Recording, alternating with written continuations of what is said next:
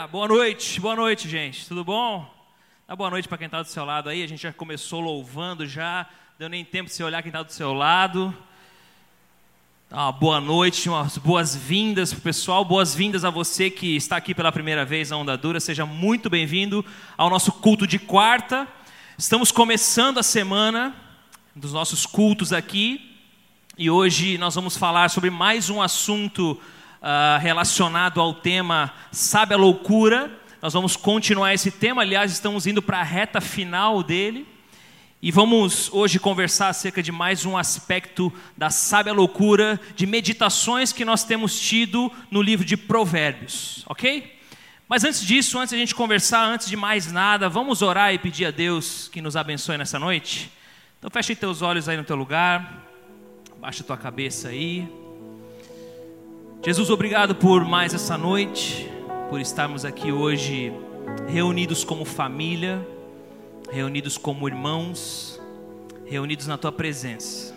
Obrigado, Pai, obrigado porque nós não viríamos aqui de forma alguma se antes o Senhor não nos trouxesse até aqui, se antes o Senhor não abrisse os nossos olhos para Ti, se o Senhor não nos atraísse. Nós somos gratos, Pai, porque sabemos que as tuas palavras são palavras de vida, que você é fonte de vida. Por isso, tudo que vamos conversar nessa noite, Pai, que no poder do Teu Espírito Santo seja gerado vida em nosso meio, vida em nossas vidas, em nossas famílias, que no nome de Jesus, ó Pai, exista um destravar hoje em nosso meio, nós como Teu povo, que fomos chamados, escolhidos, redimidos para vivermos para a tua glória. Que assim a tua palavra, Senhor, possa fazer em nós, nos tornar aptos a andar por aí e glorificar o Senhor. Que nessa noite, ó Pai, o teu Espírito Santo cative nossas mentes e corações e que possamos ouvir tua voz aqui. É o que nós colocamos diante de ti, Pai viemos aqui com essa esperança, em nome de Jesus. Amém. Amém? Abra sua Bíblia em Provérbios, capítulo 13, versículo 4. Nós vamos meditar em cima desse provérbio. Provérbios, capítulo 13, versículo 4, a gente tem projetado aqui. Ele diz o seguinte: o preguiçoso deseja e nada consegue. Mas os desejos do diligente são amplamente satisfeitos. A primeira pergunta da noite: Você se considera uma pessoa realizada? A qual nível até que ponto você se considera uma pessoa realizada? Você se considera uma pessoa que tem vivido uma vida e tem realizado desejos, sonhos, visões que Deus talvez deu a você? Como você se classifica? Você se vê atualmente como alguém frustrado? Você se vê, você se pega muitas vezes observando ao teu redor as pessoas que estão ao teu redor e fazendo o exercício de comparação da sua vida com a dessas pessoas. E aí nós conhecemos aquele ditado que diz que a grama do vizinho ela é sempre mais verde que a nossa. Então a tendência é você olhar ao teu redor, é você olhar na vida de outras pessoas, é você abrir o teu Instagram e você começar a rodar a timeline, e aí você vai olhando, observando, invejando, cobiçando a vida dos outros, enquanto a sua própria vida está estacionada. E aí você vive pelos cantos, reclamando, vive lamentando, vive se vitimizando, vive um estilo de vida negativista, e chama isso de realismo, vive uma vida sem fé, vive uma vida sem confiança em Deus, não usa da graça de Deus, torna ela, na verdade, uma desgraça. Como é que você tem se visto e se percebido na sua vida? É sobre isso que nós vamos falar hoje. Esse texto, ele fala muito acerca do segredo das pessoas que são satisfeitas. Mas vamos falar um pouquinho de satisfação. A pergunta que eu te faço nesse momento é: é errado você buscar objetivamente satisfação? É errado você buscar objetivamente prazer? É antibíblico você viver de acordo com as promessas de Deus, com a intenção de receber de Deus aquilo que Ele tem para você? Será que é errado nós vivermos a nossa vida buscando de alguma forma ser feliz, ser alegre, ser satisfeito, ter prazer? Será que isso é errado? É curioso porque se você for conversar com diversas pessoas, você vai perceber que existe nelas um certo entendimento de que tudo aquilo que é prazeroso não combina com o cristianismo. Tudo aquilo que de certa forma produz alegria, felicidade, não é cristianismo. Cristianismo é uma vida de sofrimento, é uma vida onde você se sacrifica, é uma vida onde você perde, perde, perde, perde. Mas espera aí. Quando a Bíblia diz que aquele que perder a sua vida, achá-la-á, que aquele que entregar a sua vida e desistir dela nesse mundo receberá uma vida eterna. Opa, peraí. O que esse texto está querendo dizer? Ele está querendo dizer para nós que a grande verdade é que nós sacrificamos algo menor por algo maior. Nós deixamos de viver por migalhas e nós escolhemos viver a partir daí por coisas maiores, por coisas sublimes. Então não é errado nós buscarmos em nossa vida satisfação. E é curioso porque esse texto ele fala exatamente disso, o segredo de quem é satisfeito. Qual é o segredo de quem é satisfeito? Qual é o segredo de quem tem os seus desejos realizados? Qual é o segredo das pessoas que sonham e fazem daquele sonho realidade e aproveitam disso e se deleitam nisso. Qual é o segredo disso? O texto vai dizer da postura de duas pessoas, duas atitudes principais. Quais são essas atitudes principais? Ele diz aqui do perfil de uma pessoa preguiçosa e também do perfil de uma pessoa diligente, que a gente vai falar um pouco mais à frente. Eu só quero reforçar usando uma frase de John Piper que diz o seguinte: quanto mais, quanto mais nos deleitamos em Deus, mais glorificado Ele é em nós. E aí você vai perceber também que o fim supremo da humanidade é glorificar a Deus, deleitando-se nele para sempre. Perceba que o propósito de Deus de glorificar o seu nome, de tornar o seu nome conhecido, envolve nós encontrarmos nele prazer. Ou seja, o nosso propósito de vida, ele envolve nós alcançarmos prazer em Deus. Nós nos deleitarmos em Deus. O propósito de Deus para a minha vida, para a sua vida, para a nossa vida, é que nós encontremos em Deus a fonte de prazer. Você já ouviu falar que o homem foi criado e colocado no jardim do Éden? Já ouviu falar nisso? Óbvio que já. Você já leu Gênesis.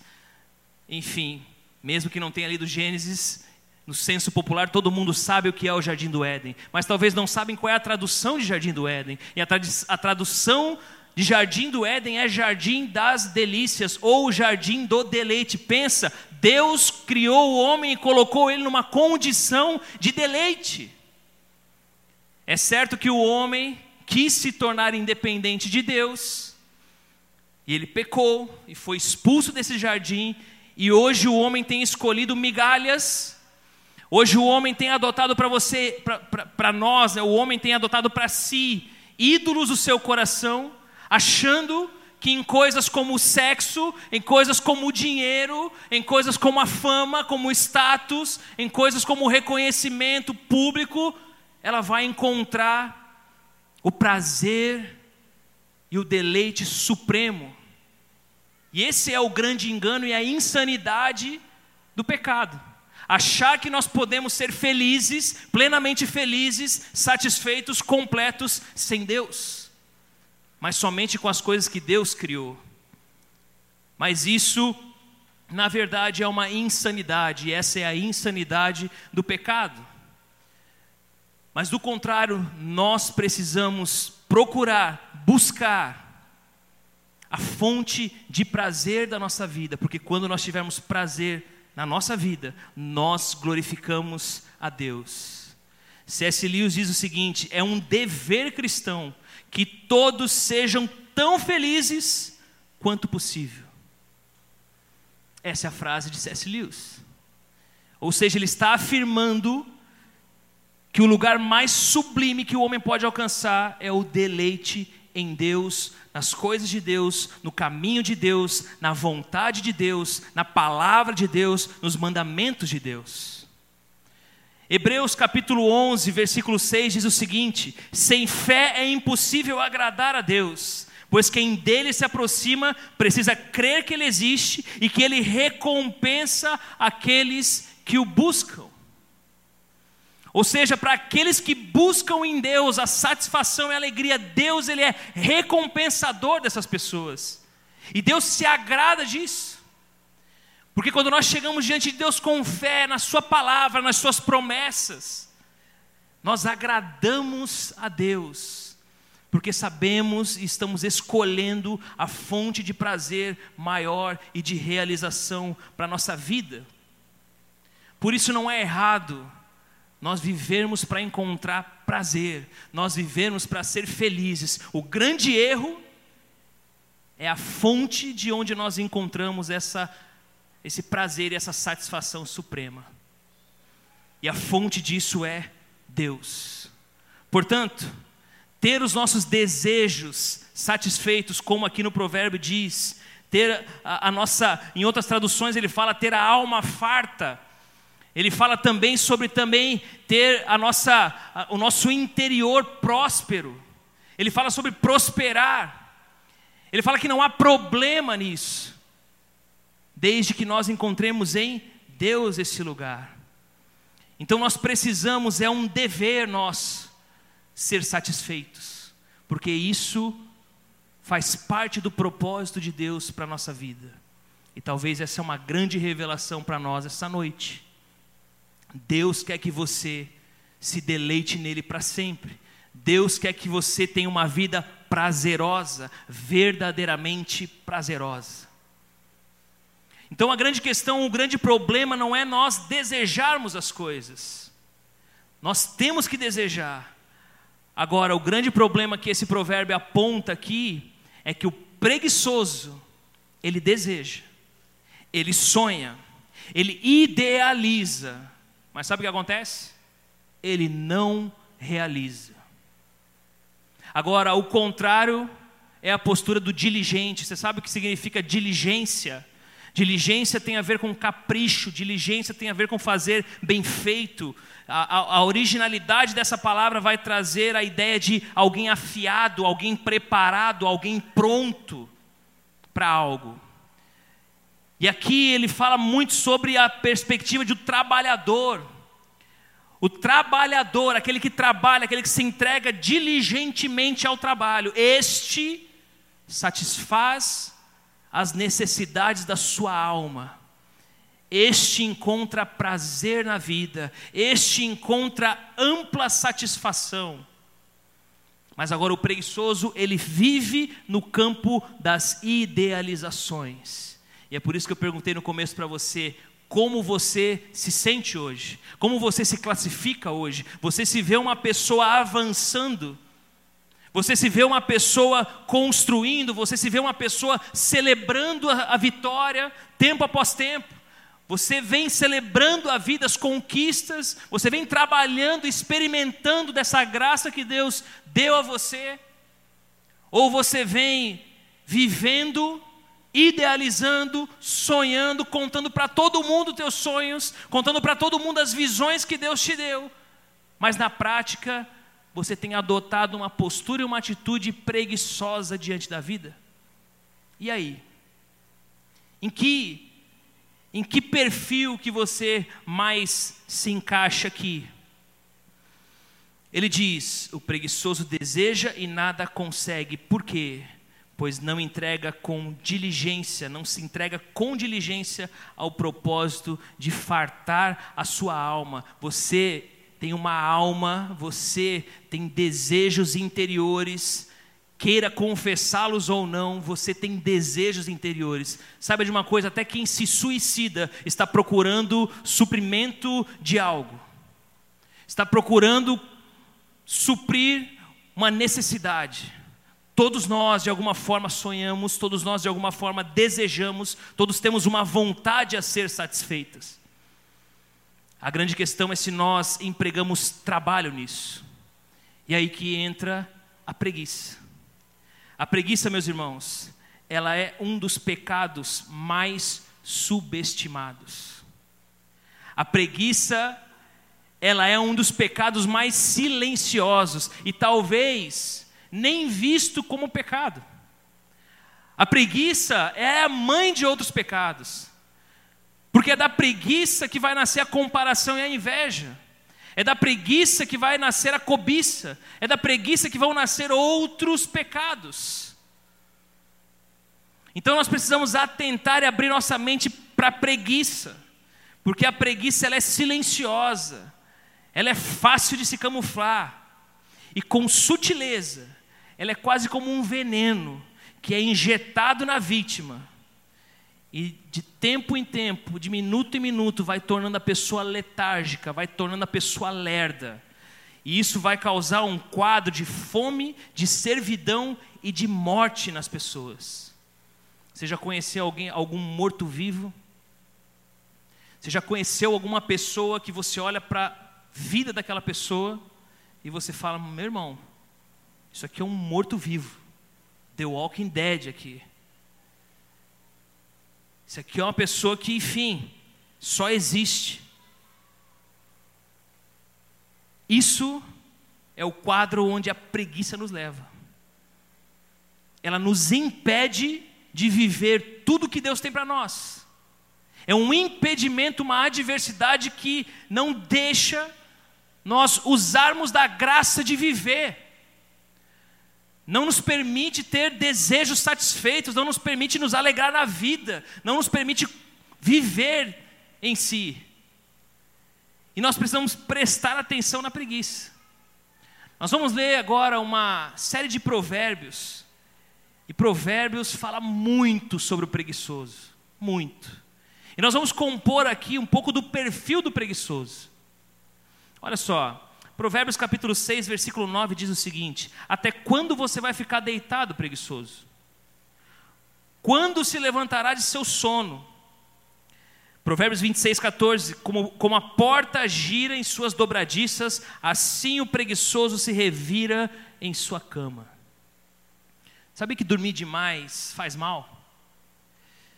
Existe uma série de estudos que diz lá tanto de horas que você deve dormir. E se você dorme mais, isso te prejudica. Dormir pouco também é ruim. Acredito que cada um tem meio que seu, seu reloginho ali, mas existe um, um intervalo de horas em que é saudável dormir. A partir daí é danoso, é, é, é, é perigoso, faz mal. E aqui ele diz que, como a porta gira em suas dobradiças, assim o preguiçoso se revira em sua cama.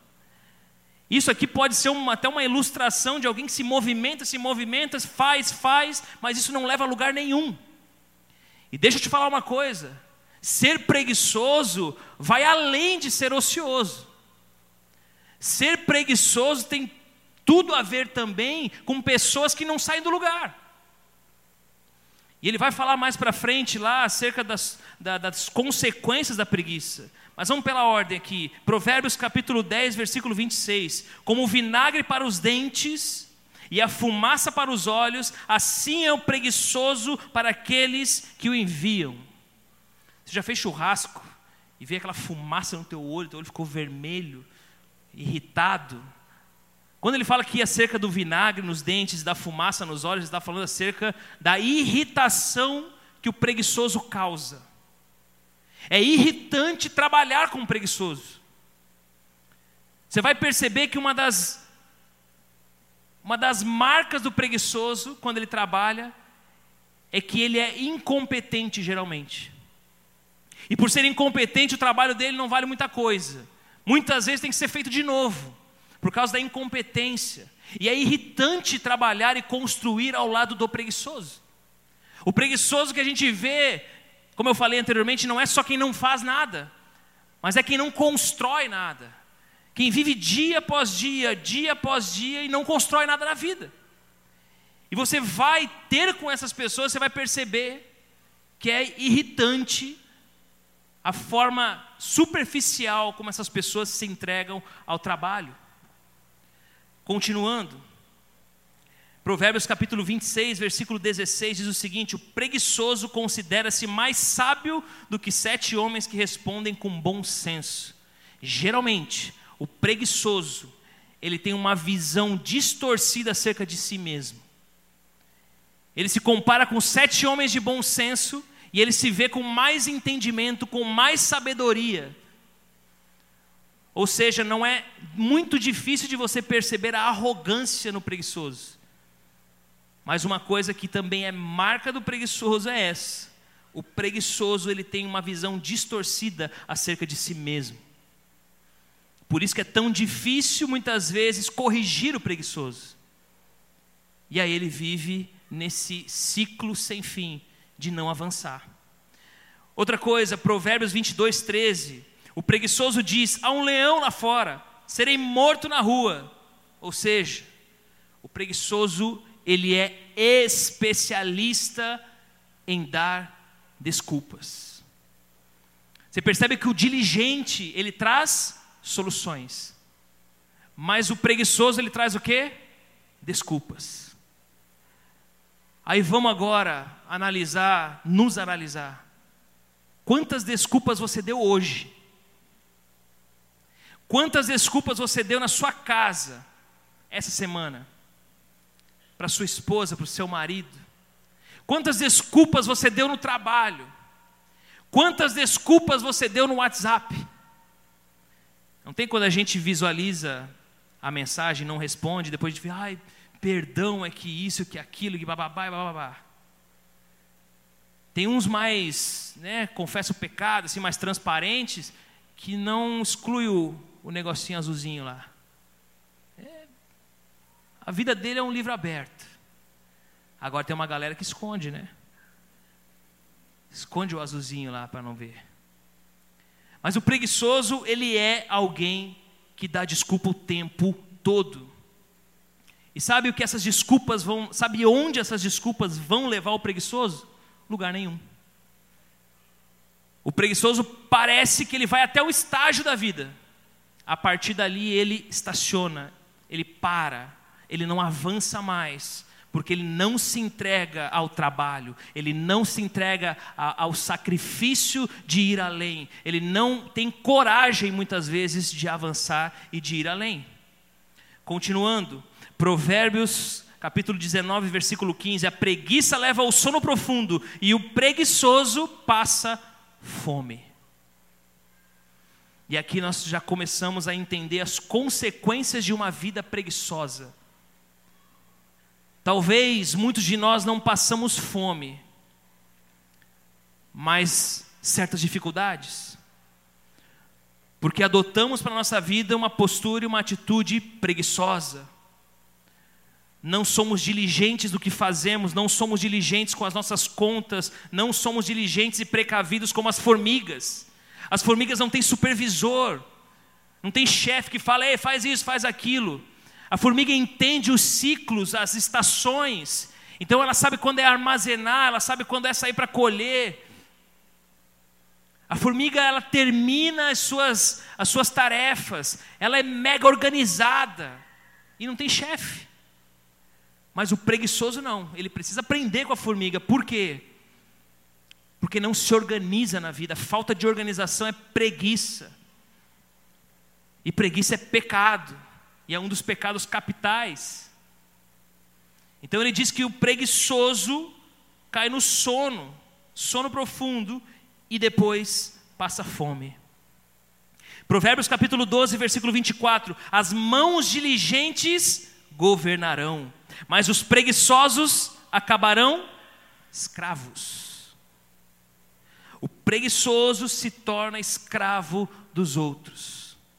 Preguiça de estudar, preguiça de aprender, preguiça de ler, preguiça de se aprimorar, preguiça de buscar, preguiça de perguntar, preguiça.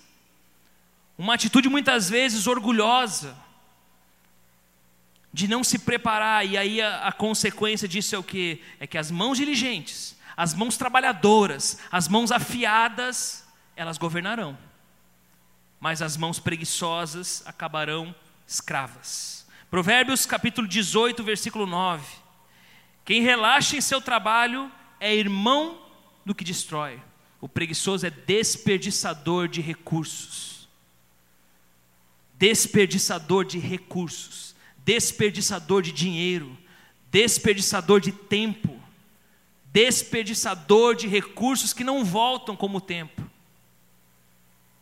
Continuando, Provérbios capítulo 10, versículo 5: Aquele que faz a colheita no verão é filho sensato, mas aquele que dorme durante a ceifa é filho que causa vergonha. Ou seja, o preguiçoso desperdiça oportunidades.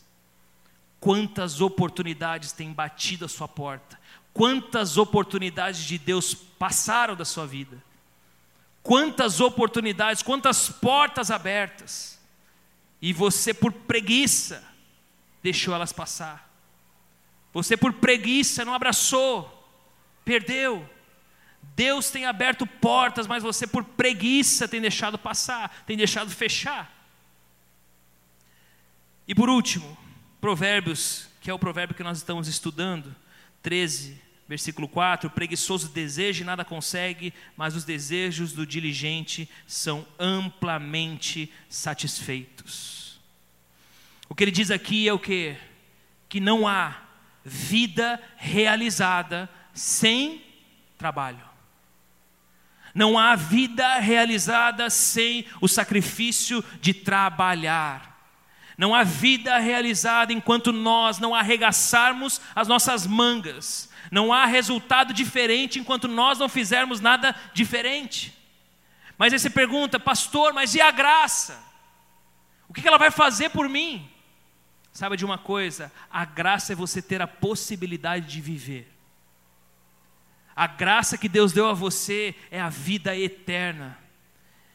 Ele morreu na cruz para perdão dos nossos pecados, que era algo que nós não poderíamos fazer nem com muito trabalho. Mas agora Ele nos colocou numa condição onde nós podemos viver, onde nós podemos ser satisfeitos, realizados, e mais, sendo realizados, testemunhar da bondade de Deus, testemunhar da graça de Deus sendo realizado, ser um testemunho da glória de Deus, espalhar a glória de Deus por onde a gente vai. E isso tem a ver com o nosso propósito, por isso que nós precisamos trabalhar, nós precisamos nos dar ao trabalho, nós precisamos sair da nossa zona de conforto, nós precisamos ser organizados, nós precisamos ser diligentes senão a nossa vida não expressará a glória de Deus, não expressará tudo que a graça de Deus nos permite viver, nós não realizaremos, não tornaremos real tudo que Deus conquistou por nós.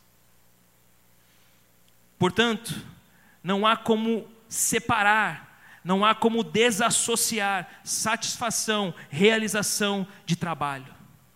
Você já percebeu quantas pessoas tentam enriquecer sem esforço?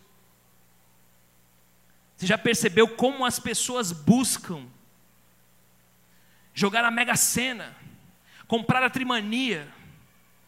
Não pode ver uma fezinha, uma rifinha. Tem que estar tá lá. É, tem rifa que é para abençoar os irmãos e vai lá e compra mesmo, tem a ver muito com a recompensa. Mas irmão, você já percebeu a quantidade de gente que não quer trabalhar, que não quer ralar, que não quer aprender, que não quer construir, que quer o negócio pronto em mãos, e vivem de ilusão, e vivem como preguiçoso, iludido, idealizando uma situação que não existe e não vai existir, porque não tem como desassociar realização aqui dentro de alma, prosperidade de trabalho. Para alguém alcançar satisfação é necessário trabalhar diligentemente e sacrificialmente. E sabe quem é o nosso maior exemplo disso? Nosso maior exemplo sempre vai ser Jesus. Esse cara trabalhou diligentemente. Hebreus 12, 2 vai falar que Jesus suportou a cruz por causa da alegria que lhe estava reservada. Jesus morreu na cruz, um sacrifício, uma entrega dolorida, penosa, mas ele estava vendo que é a recompensa da alegria que aguardava ele.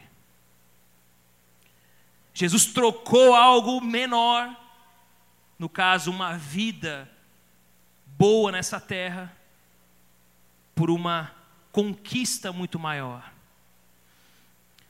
O texto de Isaías 53, no capítulo 10, vai mostrar mais da atitude de Jesus, diligente de trabalho. Você já ouviu falar que no Getsemane, tempos antes, horas antes de Jesus ir para a cruz, Lucas, no capítulo 22, o versículo 44, vai falar que Jesus suou gotas de sangue. Existe uma, uma doença, existe um nome de uma doença, de, um, de, um, de algo muito raro, que eu não lembro o nome agora, mas é uma situação muito rara, por um, causada por um estresse muito elevado, um estresse psicológico e um estresse físico. Jesus já vinha de um desgaste de anos, Três anos, três anos e meio, alguns falam. Numa entrega sacrificial, num trabalho, trabalho sacrificial, pregando o Evangelho, confrontando. Não era só um desgaste físico de atravessar um deserto para o outro, mas era o desgaste psicológico. Jesus, ele tinha uma condição humana, ser humano. E esse cara, no Getsemane, orando a Deus pedindo: Pai, se possível, livra-me desse cálice, contudo seja feita a tua vontade. E ele orava, num pico de estresse psicológico, junto com o estresse físico. Jesus, em oração, ele começa a suar gotas de sangue. Dizem que são vasos capilares finíssimos que se rompiam e ele suava sangue no Getsemane. Isaías 53, versículo 10 diz assim: Contudo, foi da vontade do Senhor esmagá-lo e fazê-lo sofrer. E embora o Senhor tenha feito da vida dele uma oferta pela culpa, ele verá a sua prole e prolongará seus dias, e a vontade do Senhor prosperará em sua mão a vontade de Deus na mão de Jesus prosperou, porque ele se entregou ao trabalho, ele se entregou sacrificialmente a viver, a viver o propósito dele nessa terra. Ele dizia que a comida dele era fazer a vontade do Pai. Jesus era nutrido por fazer a vontade do Pai. Então aqui o texto diz acerca de Jesus que a vontade do Senhor, a vontade do Pai prosperaria e prosperou na mão de Jesus. Será que a vontade de Deus tem prosperado em suas mãos hoje? Será que você tem vivido a sua vida? Porque tem algumas existências que não podemos chamar de vida, porque estão crivadas de preguiça. Será que a sua vida está existencializando a vontade de Deus em tudo que você faz? Existem demandas de casamento para quem tem filhos. Né? Você tem que cuidar de um filho, tem dois. Aí cuida de um, cuida de outro, dá banho e tal, e é isso, e acorda de madrugada, e coisas acontecem, enfim, casamento e problemas do trabalho, enfim, a vida traz as suas demandas. Mas nós não podemos esmurecer. Nós precisamos enfrentar e viver a vida, contando com a graça de Deus, para que o nosso viver aponte para Deus? Será que a vontade de Deus tem prosperado em nossas mãos? Continuando no versículo 11: Depois do sofrimento de sua alma, ele verá a luz e ficará satisfeito. Depois de trabalhar, depois do sofrimento da sua alma, depois de tudo que passou, ele verá a luz e ficará satisfeito.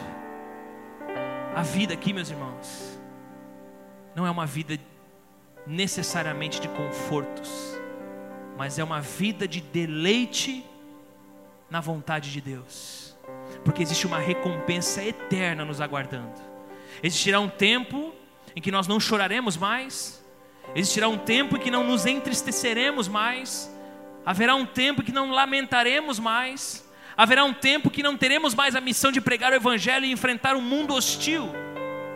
Nós viveremos na eternidade com o Pai. A igreja viverá junta, os irmãos se amarão de modo perfeito, inclusive homem e mulher não se darão em casamento, porque haverá um amor perfeito, uma relação de amor perfeito entre todos. O tempo de se entregar e sacrificar é aqui. É aqui que nós entregamos a nossa vida como um sacrifício vivo no altar, como falamos semana passada. Ele continua dizendo: Pelo seu conhecimento, meu servo justo justificará a muitos e levará a iniquidade deles. Por isso eu lhe darei uma porção entre os grandes, e ele dividirá os despojos com os fortes. Porquanto ele derramou sua vida até a morte e foi contado entre os transgressores, pois ele levou o pecado de muitos e pelos transgressores intercedeu. Jesus é a nossa referência de como nós devemos viver a nossa vida, não apegados à preguiça, não apegados ao medo, não apegados à timidez, mas Jesus nos mostra que nós devemos viver a nossa vida ir até o fim, até o fundo, viver tudo o que nós temos. Viver, derramar tudo o que nós temos até a morte. Abandonando a preguiça e assumindo um comportamento trabalhador, uma atitude diligente diante de tudo aquilo que o Pai nos confiou. Meus irmãos, Deus, deu uma vida para nós, para ser vivida. Quando Jesus nos diz que Ele tem vida para nós, Ele tem vida e vida em abundância. Nós precisamos ser confrontados nesse pecado tão silencioso que é a preguiça, mas ao mesmo tempo tão mortífero, tão destruidor de vidas. Sabe? Deus conquistou vida eterna para você. Ele falou: Filho, agora viva pelas minhas promessas obedeça a minha palavra, creia no que eu falo, abrace os meus mandamentos, viva-os, prove, e coloque a prova, coloque a minha palavra à prova, e você vai perceber a sua vida florescendo, prosperando, e a consequência disso é você ser alguém feliz, realizado, satisfeito, deleitado em Deus precisamos abandonar o pecado da preguiça. Precisamos ir mais fundo. o que Deus confiou nas suas mãos. Deus confiou a você um cônjuge. Deus confiou a você um marido. Deus confiou a você uma esposa. Vá mais fundo. Não seja preguiçoso. Vá mais fundo. Dê mais. Derrame mais. Deus confiou a você filhos. Vá mais fundo. Invista nos seus filhos. Vá fundo. Ensine os seus filhos. Você chega cansado do trabalho. Você chega cansado da rotina na igreja que você tem à noite, depois do trabalho. Você chega em casa meia-noite. Você tem que dar banho no seu filho ainda. Porque ele é bebê, ele tem um ano e meio, vamos dizer. Você está nessa condição ainda de, sabe, dar jantar, e aí jantar também, e aí no outro dia você tem que acordar às seis da manhã. Mas, cara, faça lá um devocional com o seu filho. Derrame mais. Não se renda à preguiça. Porque você vai olhar para frente e você vai ser satisfeito com o esforço que você tem tido agora. Você quer conhecer mais a Deus, você quer ter uma vida mais frutífera, você quer amadurecer espiritualmente, leia mais a Bíblia, se reúna mais com Deus no seu quarto, reserve tempo, não seja preguiçoso, reserve tempo da sua semana, esteja com Deus, leia a palavra, ore a Ele, peça sabedoria, peça entendimento que Ele dá livremente, como fala em Tiago. Mas não deixa a preguiça dominar você. No seu trabalho, você está 10 anos na mesma função. E você vive reclamando porque aqui é um lugar que nunca dá uma oportunidade, bababá, você vive dando desculpas. Ei! Faça alguma coisa, meu irmão. Porque Provérbios diz aqui que as mãos preguiçosas serão escravas. Portanto, não seja preguiçoso no seu trabalho, não seja preguiçoso nos seus estudos, não seja preguiçoso na igreja, faça com excelência, como se estivesse fazendo para Deus, e de fato é para Deus. Não seja entregue à preguiça, assuma uma vida diligente, e por onde quer que você for, você glorificará a Deus e cumprirá o propósito dele para a sua vida. Fale como Paulo: olha, eu cruzei a linha de chegada, eu completei a carreira, eu fiz tudo o que eu tinha para fazer. Eu estou aqui acabado. Paulo morreu em depressão, decapitado. Mas ele disse: Olha, cruzei a linha. Que nós aqui possamos cruzar a nossa linha com esse com esse coração, eu fiz tudo. Eu fiz tudo o que eu tinha para fazer. Amém. Fecha os olhos no teu lugar por um instante. Eu quero encerrar esse tempo orando com você. Se você percebe que a sua vida virou um marasmo, que a sua vida virou uma rotina fria, você se percebe reclamando, cobiçando, invejando, amargurado. Mas ao mesmo tempo você lembra, e agora o Espírito Santo tem lembrado você de palavras que ele deu acerca de você. Agora está lembrando de sonhos que o Espírito Santo deu a você, de ministérios que ele colocou em suas mãos, de um ministério que você foi agraciado por Jesus, pelo Espírito Santo mas que você largou pela metade, ou do cuidado da sua casa, ou do cuidado no seu trabalho, ou do cuidado nos seus relacionamentos, ou do cuidado com o seu corpo, com a sua própria aparência. E você tem percebido que você tem falhado nisso. Você tem sido um verdadeiro preguiçoso. Eu quero orar por você. Se em alguma esfera da sua vida você tem percebido isso, ou se você tem percebido em geral, mas você quer confessar o seu pecado, você quer confessar a Deus, e você quer ser diferente no poder do Espírito Santo. Eu quero orar por você, para a gente encerrar esse tempo. Se você essa pessoa, levante uma das suas mãos no seu lugar, como uma manifestação de fé. Como uma manifestação de fé aí no seu lugar. Você precisa, talvez, de um uma sacudida de Deus, Amém. Pode baixar a mão no seu lugar. Jesus, você teve uma vida vivida, pelo menos nos teus três anos de ministério, de um modo insano. Porque você se entregou ao trabalho, a uma atitude diligente, você pregou, você curou, você foi, voltou. E na cruz você viveu o auge da sua entrega ao ponto de suar sangue. Jesus, nós queremos também derramar a nossa vida, Pai. Nós queremos vivê-la. Nós queremos viver tudo que o Senhor tem para nós. Nós queremos resgatar palavras que o Senhor já deu a nós. Nós queremos resgatar ministérios. Nós queremos reatar a nossa atitude trabalhadora e diligente. Nós queremos, ó Pai, sair dessa condição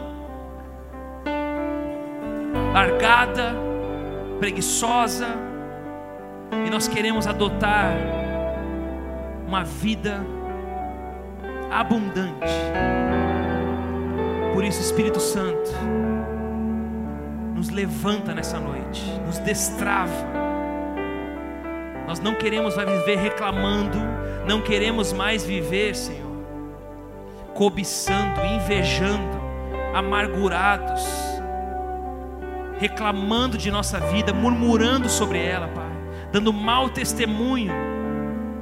Nós queremos pôr uma nova afeição em nosso rosto, por meio de uma nova atitude nos dá essa graça nessa noite, Pai. Purifica o nosso coração, lava o nosso coração e nos dá uma nova disposição a partir de hoje. Nós clamamos a Ti, Espírito Santo de Deus, por Teu poder, por Tua graça e Teu favor. Opera em nós. Nós nos arrependemos, nos quebrantamos e reconhecemos a nossa condição queremos nos arrepender, sabemos que os preguiçosos não servem para o teu propósito e nós queremos ser diferentes. E é em nome de Jesus que nós oramos e colocamos a nossa vida e o nosso coração diante do Senhor. Em nome de Jesus.